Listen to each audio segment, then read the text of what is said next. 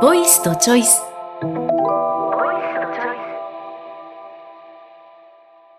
はい、前回、その人間関係トレーニングの話をまだ引きずってて。あの、ファシリテーター務める時の極意として、入江さんが聞いた中でいいなと思ったのが、ファシリテーター務める以上は、そこにいるメンバーのことを好きになりたいなと、うん、いう気持ちでっていうのが、はい、なんかいい、いい極意だなと思ったって話聞かせてもらって、で、はい、それを私がなんか、それ学校の先生に聞かせてあげたいですねって。で、入江さんがなんかね、うん、学生さんに対しても、やっぱり、そんな感じで、うん、っていう話を聞いて思い出した話。はい。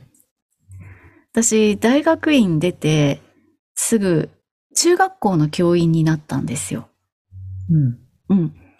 で、えっ、ー、と、4月1日から採用されて、採用されてって言っても、はい、あの、いわゆる正規雇用ではなく、産休の先生、産休育休を取っている先生の代理の、ね、産休教員ってよく言われてますけど、うん、その産休育休の先生の代理で、4月1日から、えー、香川県の公立中学校に勤めたんですね。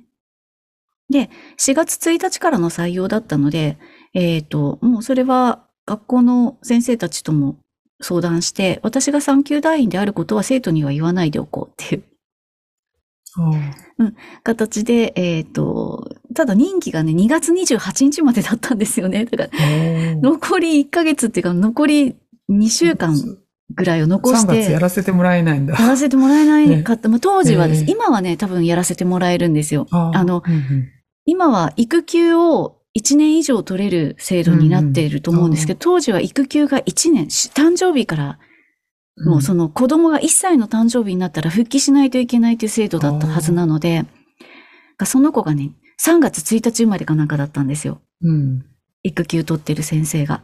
なので3月1日にその先生が復帰しないといけないから、うん、私は2月28日で切られちゃったんですけど、でも残り2週間先生来たところで、うん、私3年生の中3の副担任だったので、中3にいたので、中3の段、3年段に所属してたから、卒業式が13日とか14日なんですよね。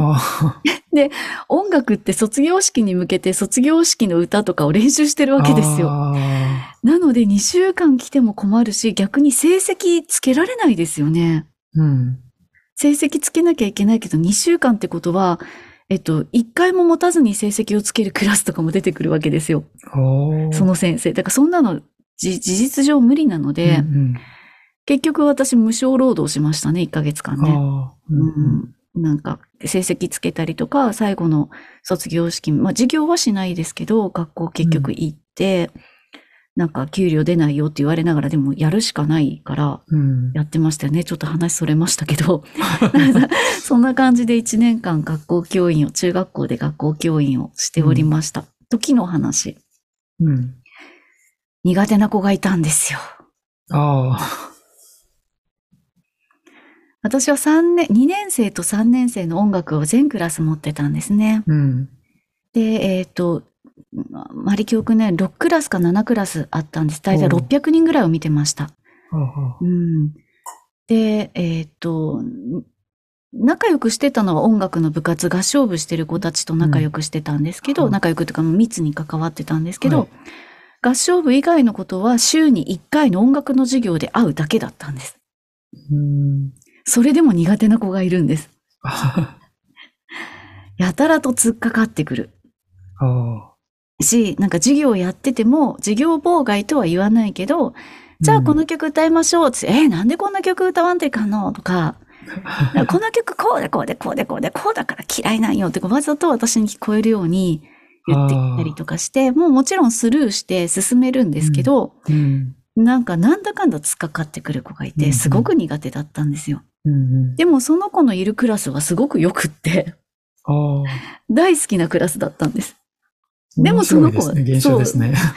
でもその子はとても苦手だったんです。うん、で、なんかこれもご縁だと思うんですけど、えっ、ー、と、教員ってね、いろんなことしなきゃいけない中で、委員会活動とかも見なきゃいけないんですね。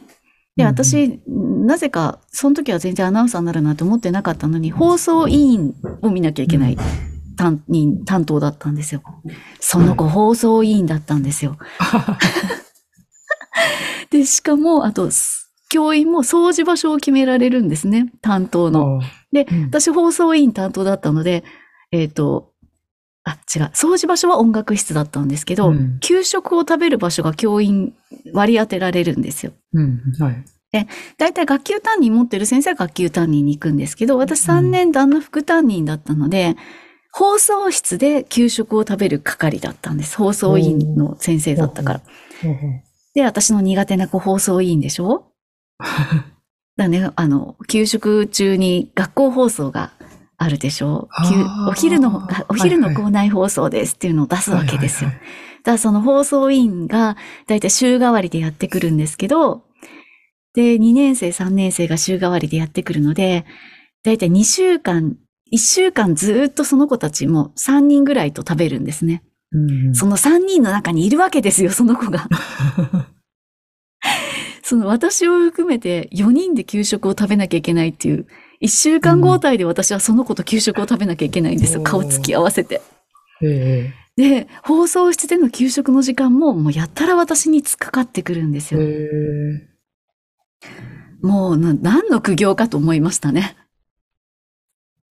で、もうあのー、でも学級担任の先生にちょっと相談したんです。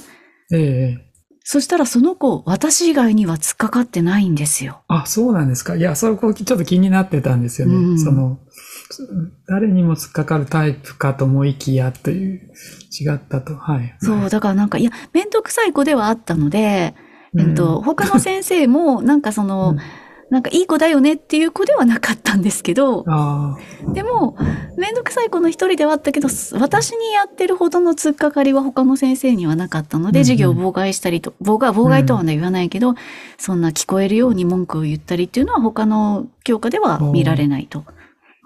ああ、私だけなのか。なんか、なんかこの子の尺に触るんだろうな、私がって。思ってたけど、もう、もう完全スルーで、えっ、ー、と、放送室で給食食べるときも、なんかこう、喧嘩売ってくるんですよ、とにかく。でも、全部受け止めたんです。うん、もう、喧嘩で返してもしょうがないし、まあ、所詮中学生だし、と思って、あ、はいはい、みたいな、あ、そうなん、へえ、そうなん、なんか、え、先生、そんなん好きな私、これ大嫌い。へえ、そうなんだ、って流すみたいな。うんうんうんボールは受け止めて流すみたいなことをずっと1年間ね、もう4月から2月まで続けたんですよ。で、そうこうしてたら、その子なぜか合唱部のこと、こと仲良くなってて、うん。合唱部のこと私が仲良く話してると、なぜかその子寄ってくるわけですよ。もう私のこと嫌いなら寄ってこなきゃいいのに寄ってくるんですよね。うん。で、なんかまあでも、すごい文句ばっかり言われるから、やっぱり受け止めて流す。女の子ですか？男の子ですか？女の子です。女の子？結構活発な運動神経もいい、運動部の女の子だったんですけど、私すごい文化部系なので、そもそも合わないタイプなんですよね。だったんですが、なんか3学期ぐらいからなんか態度がちょっと変わってきて、うん、甘え、ちょっと甘えてくるみたいな感じになったんですよね。あ、これやっといてとか、先生これ、なんか、給食でも苦手なもので私が好きなもので、先生好きやろあげるとか。なんかちょっとこう、平和条約結びますかっていう感じになってきたなって思って、コロッと態度が変わったのが、えっと、私が産休団員で2月いっぱいで辞めるっていう話が伝わった時に、だんだん態度が軟化してきたんですよ。で、最後の最後、なんか、こう、やっぱりこう、私も生徒たちに何か、こう、ね、爪痕って言ったら悪いですけど、うん、私が一年ここで音楽を教えたっていう印象に残ることをしたいなと思って、最後の授業の時に、えっ、ー、と、音楽の授業ってそんなに私がこう歌ったりとか演奏を見せたりっていうことってないんですよね。うん、模範賞とかはしますけど、うん、なんかいわゆるこう大学でやってきた演奏活動みたいなことって見せる機会がないので、やっぱりそれを一回ちゃんとやっとこう。まだ私も現役で歌えた頃だったので、うん。うんと、ピアノ伴奏を録音しといて、授業の最後に私はこういうのが専門ですっていうので、歌ったんですよ。クラシックの歌曲歌曲うんとオペラのアリアか何かはちょっとちっちゃい曲ですけどね。うんうん。歌ったんですよね。しっかりと。うんあの、いわゆる教科書に載ってる歌じゃない、うんうんうん。歌を歌ったんですよ。で、一応それはみんなすごく喜んでくれて、うんうんなんかこんな世界があるんだみたいな感じで。うんうん。うんと嫌いな子は嫌いだったでしょうけど、まあちゃんと聞いてくれたんですよね。うんで、その子のクラスでも、それをやったんですよ。うん。そしたら各クラスでやったんですね。それぞれのクラス、もう音楽の授業の時に、最後の音楽、それぞれのクラスの最後の音楽の授業の時にやったんですね。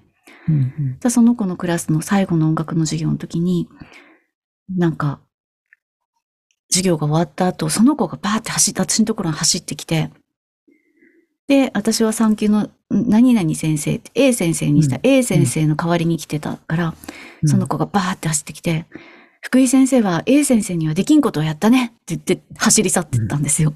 うん何のこっちゃと思って。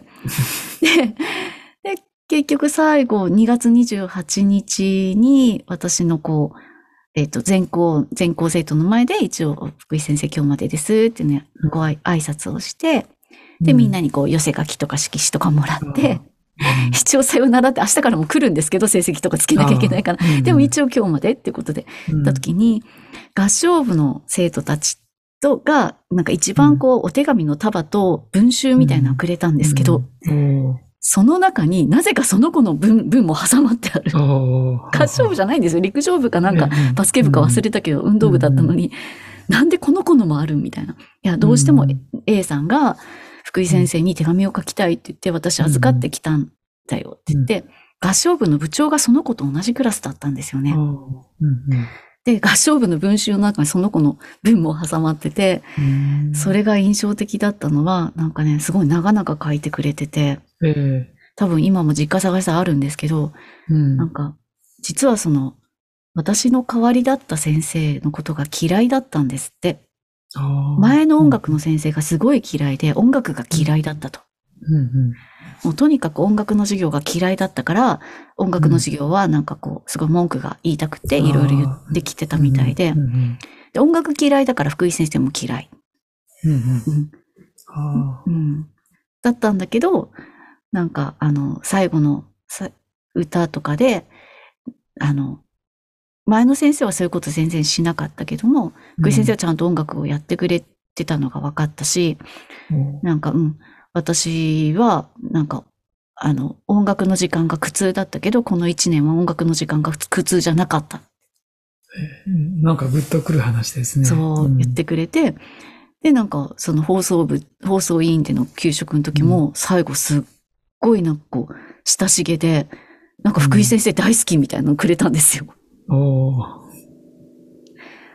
で、なんか、そその話、私の中でもすごく教員やってて一番印象的に残った子だし、うんうんなんか一番こう態度が変わったというか、ね、中学生の多感な時期でうん音楽のこと大嫌いで、なんか私の中でも印象残る子なんですけど、今ね、さっきのこう、好きになりたいなって思って接してたわけではないけど、うんうんうんなんか嫌いになりたくないなぐらいには、うんなんか実際なんか苦手なんだけど、うん。きっとこの子も意味があって突っかかってきてるから、ひとまずこう、むやみに怒ったりとか、うん。反発したりとか、無限にしたりとかじゃなくって、ひとまず受け止めてする、受け止めてするをやっていこうっていう態度が、今思えば好きになりたいな、嫌いだけど、うん。みたいな、嫌いになってもいいけど、なるべく好きになりたいなと思って接してたのかなっていう話を思い出しました。え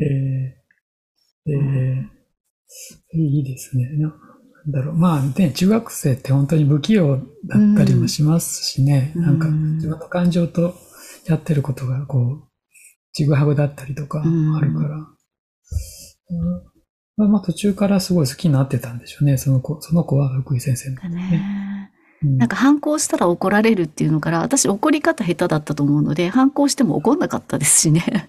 ああ、そうですね。叱るのが苦手です。そう。あれですけど、そうですよね。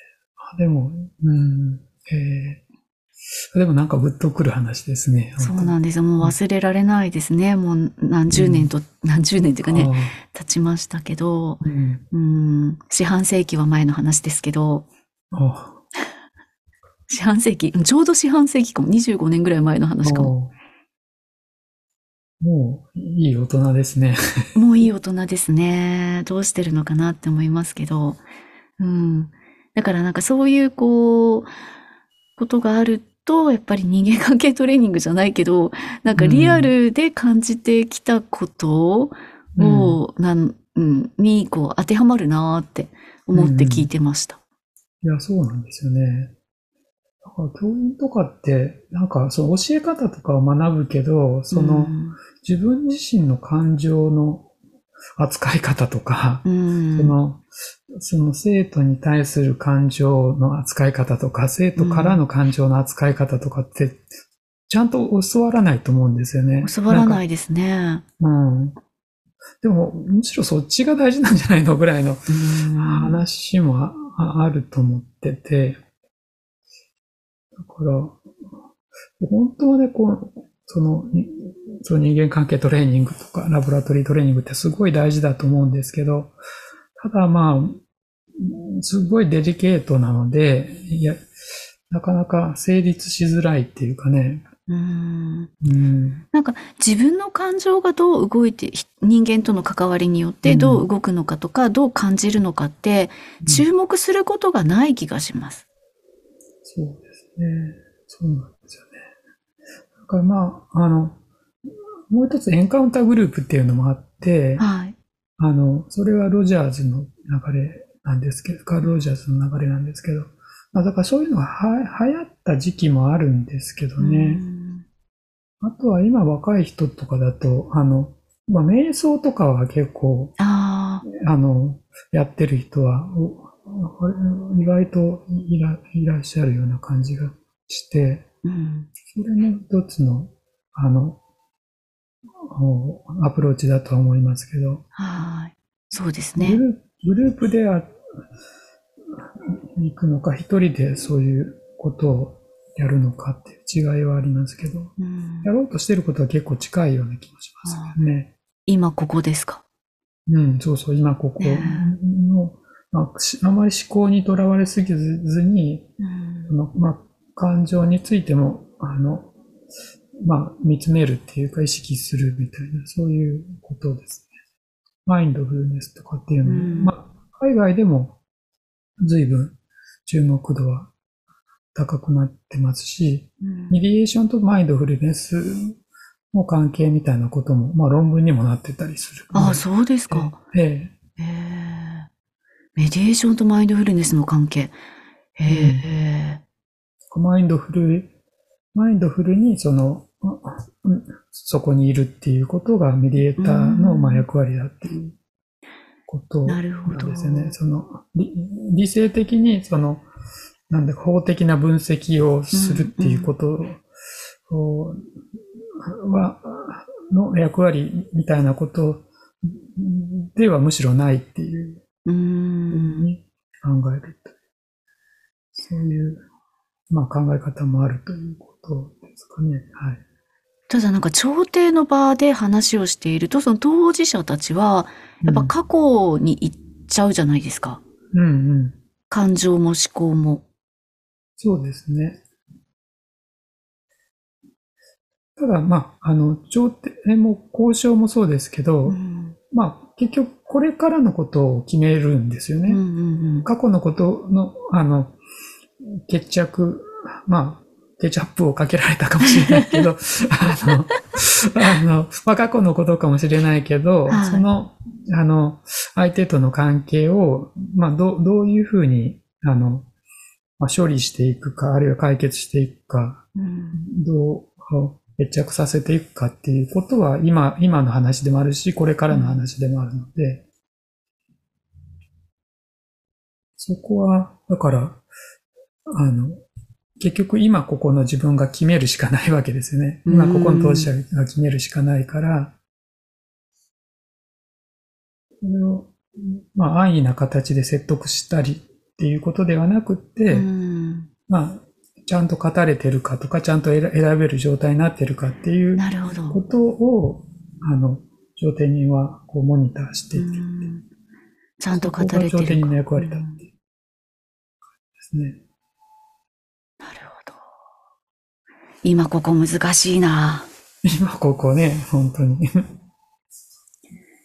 そっか。でも、あの、自分の今ここ難しいと思ってるんですけど、私。うんやっぱりそのうんマインドフルネスとか、いわゆうんる禅的なのとか、あの、うんヨガってもう瞑想して、なんか、まあ、私もヨガもしばらくやってないですけど、行ってた頃は、なんかこう、目をつぶって雑念が浮かんできたらシュッて捨てるとか言われても捨てられないみたいな。シュッて捨ててもすぐ浮かんでくるみたいな。なっちゃうんですけど、でもなんか今お話聞いた、では、頂点人として、メディエーターとして、その人が今ここの言葉で話しているか、気持ちで話しているかっていうのは、なんか、まだ自分のよりは観察できる気がちょっとしました。甘いですか？うん。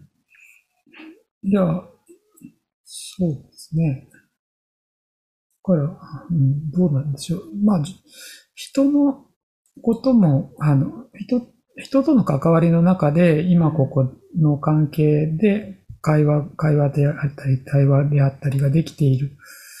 うまあ、そういうことができ、できるようになると、その、そうじゃないやりとりについては、そうじゃないっていうズレをなんか感知できるようになるわけですよね。うん。そうすると、まあ、自分にとっても、まあ、あの、単にネタを喋ってるとか、いつもの、うんあの、癖で喋ってるだけっていう場合とか、あるいはなんか、聞きたくないから、こう、あの、なんか、防衛するために、な、な、な、ななんか、まあ、あまり意味のない言葉を喋、相手に届かないことを分かっている言葉を喋ってるだけとか、まあ、いろんなことが起きますけど、そういうことについての、なんていうか、感覚、感覚がより、あの、なんていうか、まあ、と、研ぎ澄まされるって言ったら言い過ぎですけど、まあ、少し敏感になるっていうことがあると、その、例えば、同席調停で当事者間での起、こ当事者間でどういうやりとりが起きてるのかっていうことが、まあ、より見えるようになるっていう感じはあると思いますけどね。なるほど。うん。うん。まず、まず大事なのは、あの、なんなんだろう、まずそ、そのまま受け止めることだと思うんですよね。あなたはこういうことを、あの、あなたのこうやってることは間違ってるよみたいなことを、うんうんうんあの、言いに行くんじゃなくて、まず受け止めるっていう、受け止め続けてると、まあ、ちょっと変わってくることもある。本当に言いたいことが出てくるとか、まあ、その、ち中学生の女の子が、うん。が あの、なんか受け止められ続けてるうちになんか別に嫌いじゃないけど、なんかその前の先生に突っかかってた癖で、まあ、まあ音楽の時間嫌いっていうふうに自分が、まあ、ある意味凝り固まってて、その、まあなんかやんなきゃいけないふうにな なんとなくなってたけど、まあ、やってるうちに別に嫌いじゃないのになんか、あの、嫌ごとしてるみたいな、うん。まあ自分に、その人が、その子が気づいたわけですよね、きっと。まあ、なんかメディエーターがやることは、まあそれと似てて、多分、なんか、あなたはこう間違ってるからこうした、すべきですよっていうことをどんどん言うっていう、というよりも、あの、まず一旦受け止めて、あの、その発言とかがどっから出てるものなのかみたいなことを、まあ、こっちも聞くし、その、その人が、その本人が自自分の声を聞けるようにするっていう感じが大事かなと思ったりはしますね。でもやっぱり時間がかかりますよね。うん自分うんで気づいていくっていうのは。そうですね。うん、うん。あと、その、ちゃんとフェアな人が前に立ってくれてるっていうことも大事だと思いますね。そうですよね。うん。やっぱメディエーターとの関係性っていうのにもうん。関わってきますよね。うん。なこの人大丈夫っていう。うん、そうそうそうそうう。んなるほどうん。はい。なんか取り留めもなく話を進めてしまいましたが。あいえいろいろ繋がってきたという感じですねいいと思います。はい。はい。まあ、こんな感じでまた、はい。お話よろしくお願いいたします。はいでは、今週はこの辺で、はい。失礼します。失礼いたします。ありがとうございました。